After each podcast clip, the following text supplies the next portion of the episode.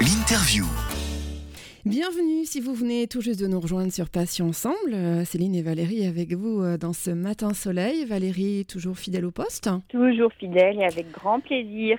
Le plaisir est partagé. Donc c'est l'heure de l'interview et nous recevons euh, Pierre Denis. Alors il est président fondateur de l'association Aidant Attitude et il est venu nous parler du rôle de l'aidant auprès des malades. Pierre, bonjour, merci d'être avec nous. Bonjour à vous, en tout cas merci de me donner la parole et puis de pouvoir m'exprimer sur le sujet des aidants.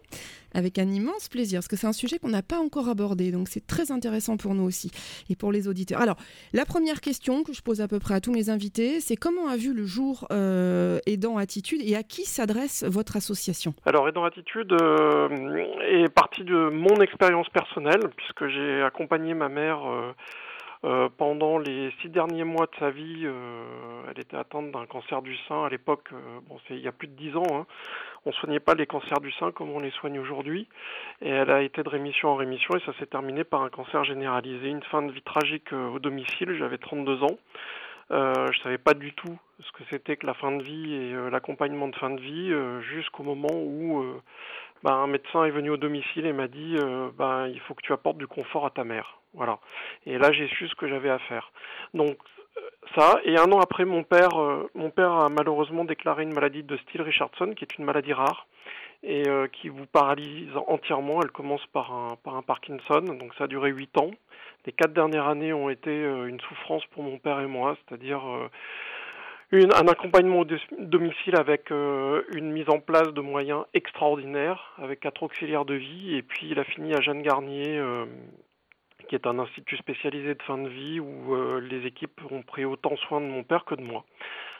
et 15 jours après le décès de mon père, bah, j'ai commencé à rédiger un guide qui s'appelle Petite recette entre aidants parce que je souhaitais faire ma résilience en tant qu'aidant en, transmettant en fait mon savoir et mon expérience d'aidant et en le partageant avec euh, une professionnelle de santé. C'est pour ça que j'avais choisi une auxiliaire de vie à l'époque pour qu'on co-rédige ce guide qui a été édité à 70 000 exemplaires papier aujourd'hui qui est entièrement gratuit, qui est distribué euh, sous forme de mécénat et euh, qui a donné naissance à Aidant Attitude, donc il y a 10 ans qui est un fonds de dotation associatif, donc à but non lucratif. Un fonds de dotation, c'est euh, à mi-chemin entre une fondation et une association.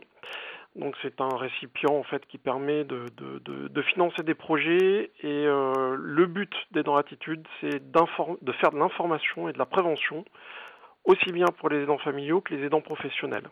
Voilà. Aidant Attitude a plusieurs cordes à son arc très rapidement. Euh, donc l'information et la prévention avec le site internet qui fait 120 000 internautes uniques par an.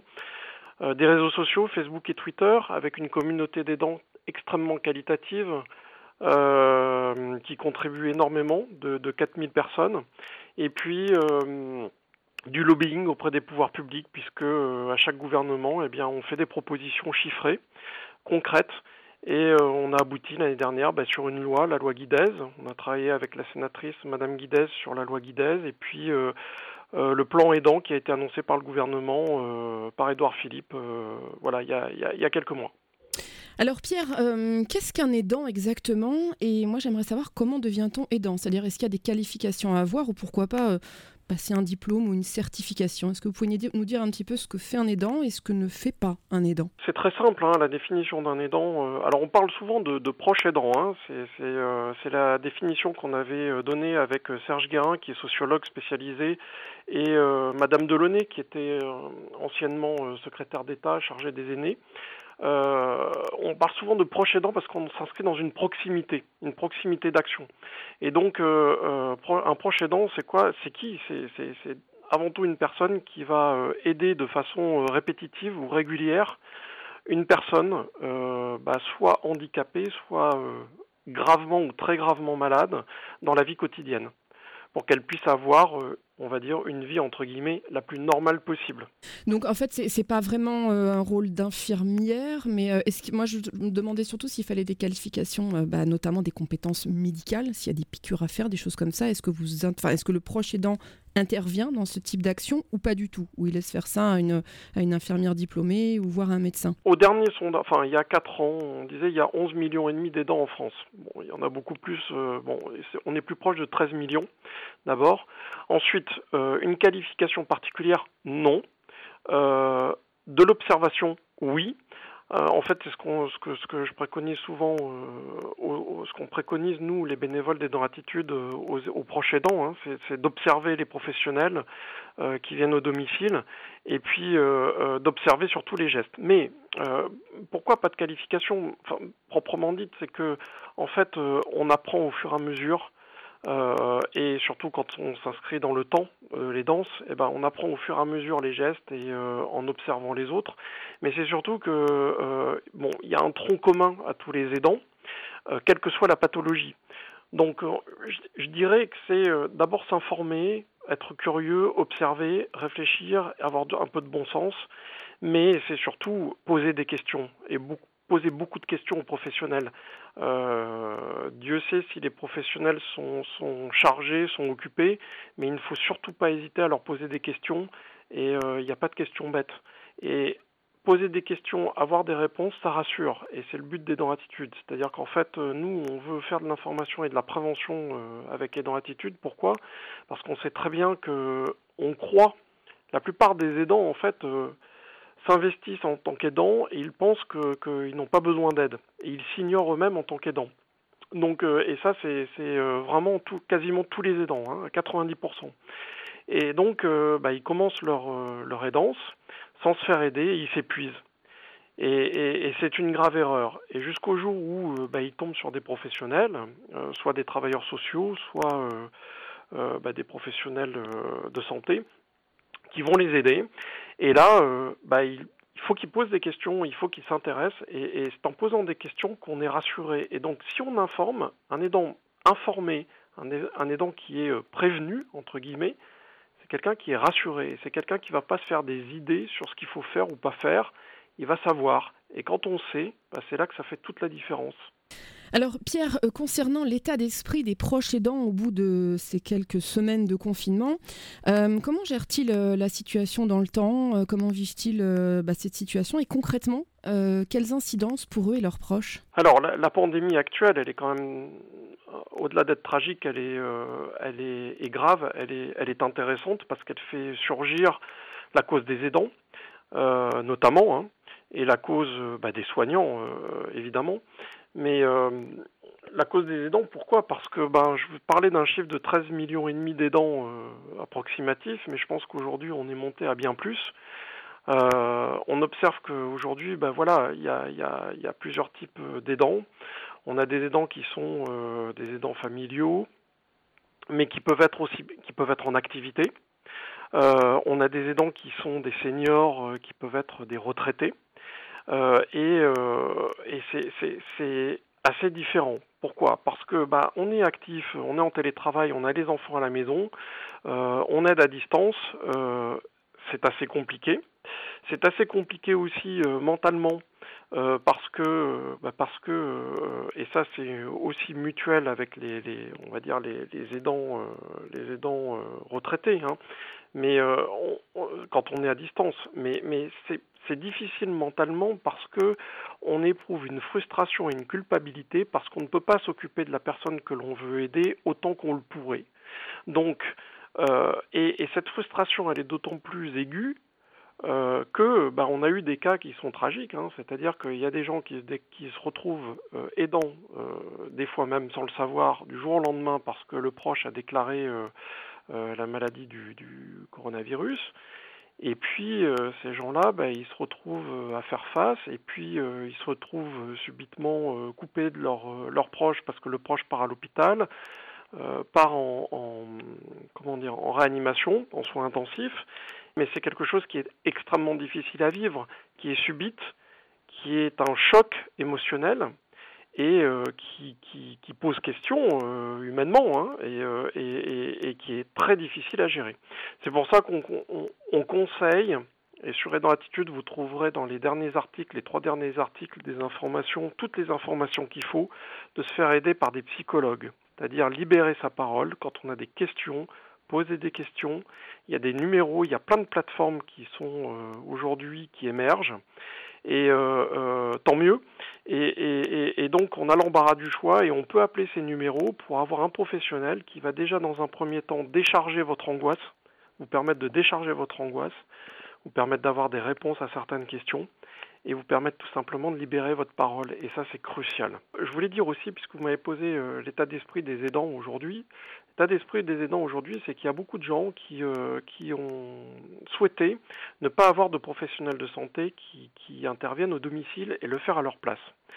Cela commence à s'essouffler. Moi, je travaille dans un centre d'action sociale sur la commune du Chénéro-Cancourt et on observe des coups de fil de personnes qui aujourd'hui commencent à s'essouffler et se disent bon euh, voilà est-ce que vous pouvez prendre le relais? Est-ce qu'il y a possibilité de remettre en place euh, ce qu'on avait mis en place en tout cas partiellement etc donc ça c'est vraiment un état de fait et je pense que si le, confinement se prolonge eh bien on va avoir de plus en plus de personnes qui vont euh, s'essouffler en tout cas dans, dans ces cas-là.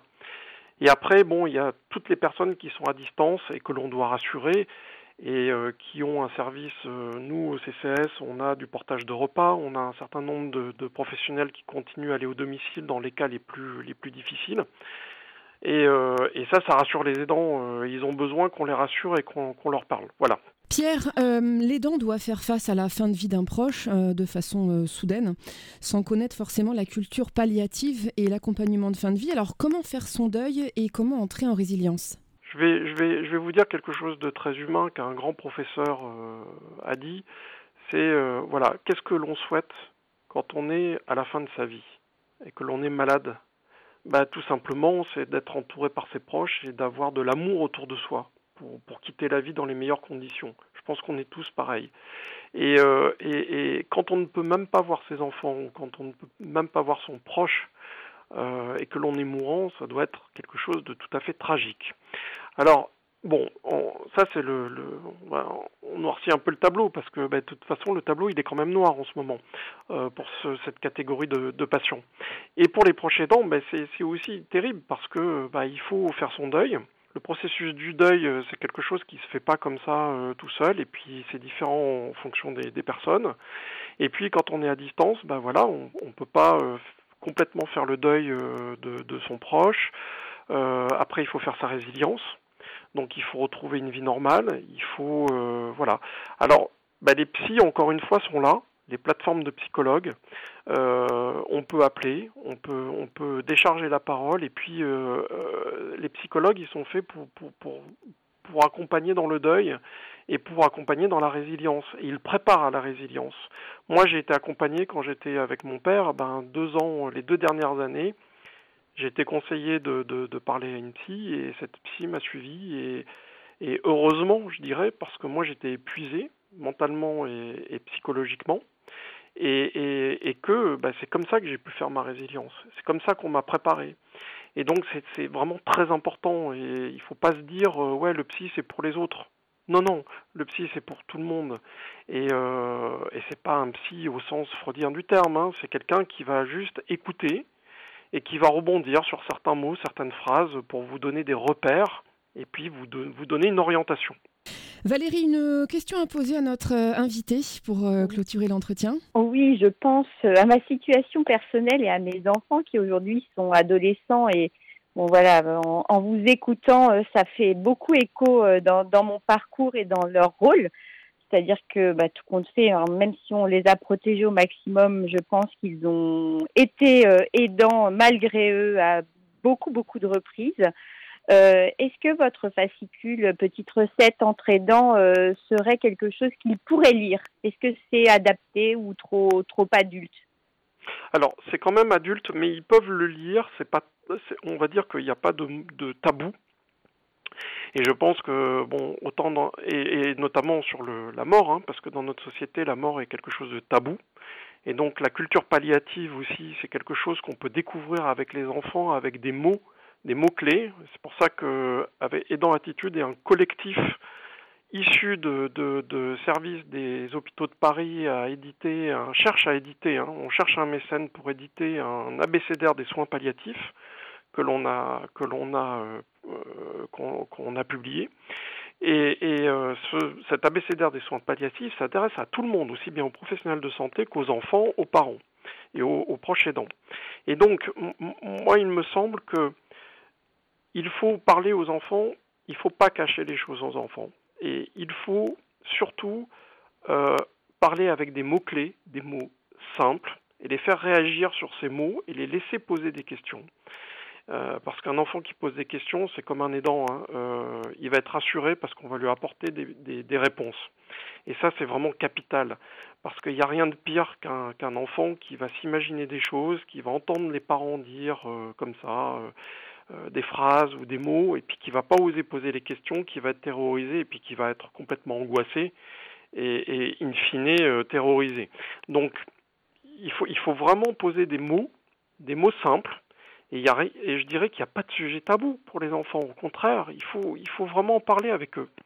Pierre Denis, merci beaucoup d'avoir répondu à notre invitation. Je rappelle que vous êtes président fondateur de l'association Aidant Attitude. Merci beaucoup, monsieur Denis. Je vous en prie. Et puis, euh, j'espère que, on va, euh, cette, en tout cas, que cette, euh, cette pandémie a déjà fait son, chemin. Donc, du coup, on a des plateformes qui apparaissent pour les aidants, pour les proches. Et ça, c'est magnifique. Et il y a énormément d'initiatives.